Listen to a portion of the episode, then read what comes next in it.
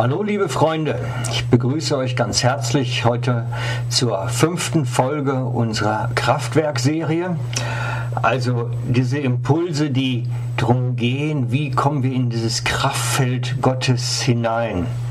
Diese fünf Folgen, die wir bisher hatten, bauen schon relativ aufeinander auf. Das heißt, ähm, es ist inhaltlich so gestaffelt, dass wenn du die fünfte heute zuerst siehst, dann solltest du vielleicht die anderen vier nochmal nachschauen.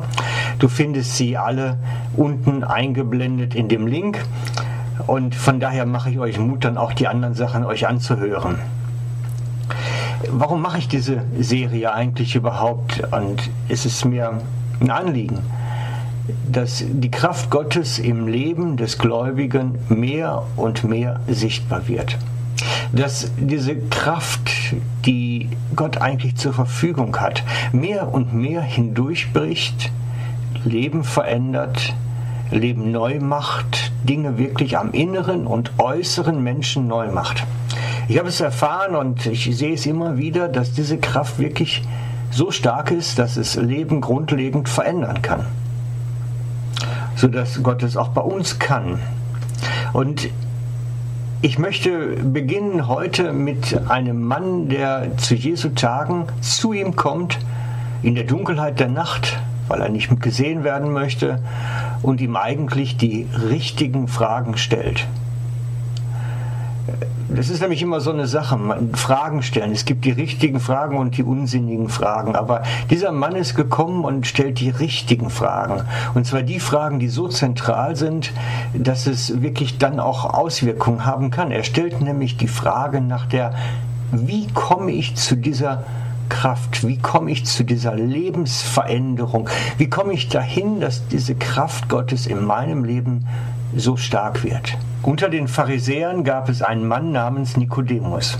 Er war ein Mitglied des Hohen Rates. Eines Nachts kam er zu Jesus. Rabbi, sagte er, wir wissen, dass Gott dich als Lehrer zu uns gesandt hat. Denn niemand kann die Wunder tun, die du vollbringst, wenn Gott nicht zu ihm sich zu ihm stellt. Darauf erwiderte Jesus, ich versichere dir, Nikodemus, wer nicht neu oder anders von oben her geboren wird, kann Gottes Reich nicht sehen und erleben. Ich lese den Schlüsselvers nochmal. Ich versichere dir, Nikodemus, wer nicht neu geboren wird, kann Gottes Reich nicht sehen und erleben. Wir erkennen an diesem Abschnitt, an diesem Vers vor allem, erkennen wir, wo der Kasus Knacktus ist, so dieser zentrale Punkt, an dem alles hängt.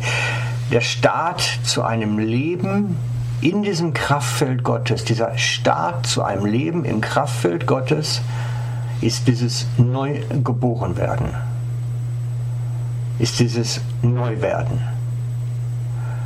Und Jesus erklärt damit, es braucht eine grundlegende Veränderung in deinem Leben, um das Reich Gottes hier auf Erden zu sehen und zu erleben. Und wir müssen da aufpassen an der Stelle. Es geht nicht um die Frage, wie kommt man in den Himmel. Es geht nicht um die Enderrettungsfrage. Das ist überhaupt nicht das Thema. Sie sehen letztlich Jesus, wie er Zeichen und Wunder tut und über diese Zeichen und Wunder, die er tut, von Gott als Lehrer bestätigt wird. Das ist das, was er sagte. Du bist als Lehrer gekommen und Gott stellt sich zu dir. Und für ihn ist natürlich die Frage, wie kommt man jetzt in dieses Kraftfeld Gottes hinein, dass man das selber erleben kann dass man selber diese Kraft erfahren kann, dass man selber erleben kann, dass Gott so sich zu einem stellt und so mit einem unterwegs ist. Wie kommt man dahin? Und Jesus sagt, es geht um Transformation, um die Neugeburt der Person. Es geht darum, wie findet diese Lebensveränderung, diese Neugeburt statt. Und ich hatte euch dieses Bild dazu gegeben. Es geht darum, dass in unser Leben etwas hineingegossen, geschüttet wird, was dann alles durchdringt und alles verändert. So, dass daraus etwas Neues wird. Eine neue Persönlichkeit, eine neue Person. Und das, was in uns und in jeden von uns hineingegossen werden soll, ist der Heilige Geist, der dann diese Kraft hat, diese Kraft mitbringt der Veränderung.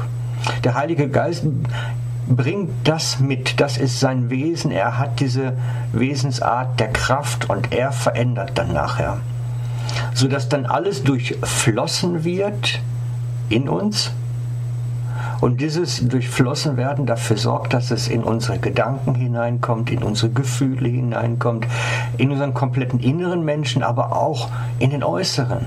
Ganz oft hat dieses Ausgegossenwerden des Geistes auch etwas mit Heilwerden zu tun, ganzheitlich, am Körper und am Geist.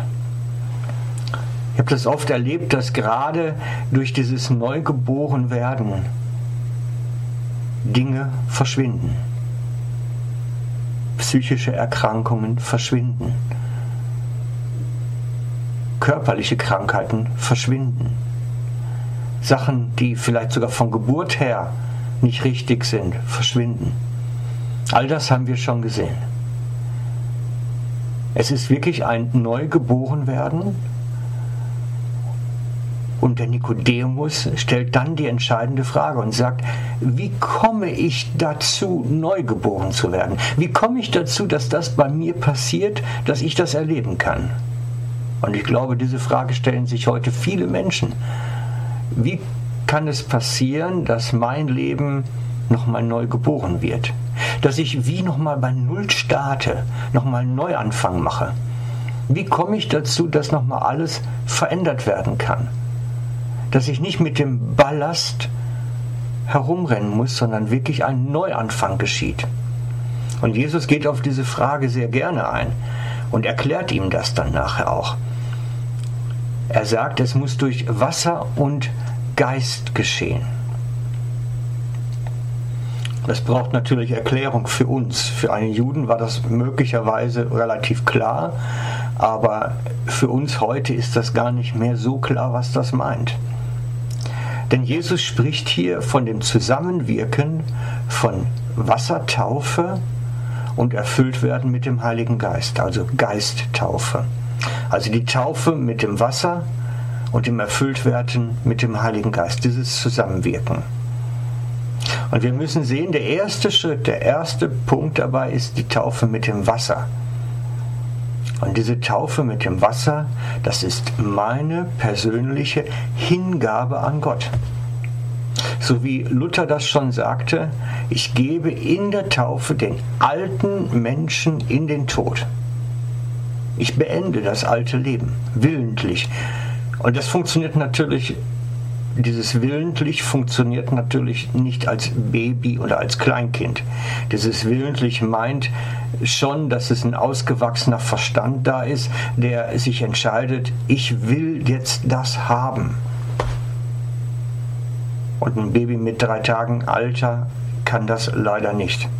Von daher lehne ich persönlich natürlich auch die Kindertaufe ab, weil ich sage, Taufe ist dafür gedacht, dass es eine willentliche, öffentliche Entscheidung ist, das alte Leben zu beenden. Es ist die eigentliche Bekehrung, die Umkehr. Ich will das öffentlich. Jeder soll es wissen, jeder soll es hören. Ich stehe dazu. Weg mit dem alten Zeug, weg mit dem alten Leben. Und darum ist so diese Taufe mit dem Wasser ein Schlüsselerlebnis, ein Schlüsselpunkt, weil es darum geht, dass ich willentlich alles, altes Leben beende und ein neues beginne. Und in dem Wasser weihe ich Gott praktisch mein Leben. Ich lasse das Alte, gebe ich runter ins Wasser, tauche unter und ein neuer Mensch taucht wieder auf. Und dies im Angesicht der sichtbaren und der unsichtbaren Welt. Es ist ein öffentlicher Akt meines Bekenntnisses. Es soll jeder wissen, es soll jeder hören.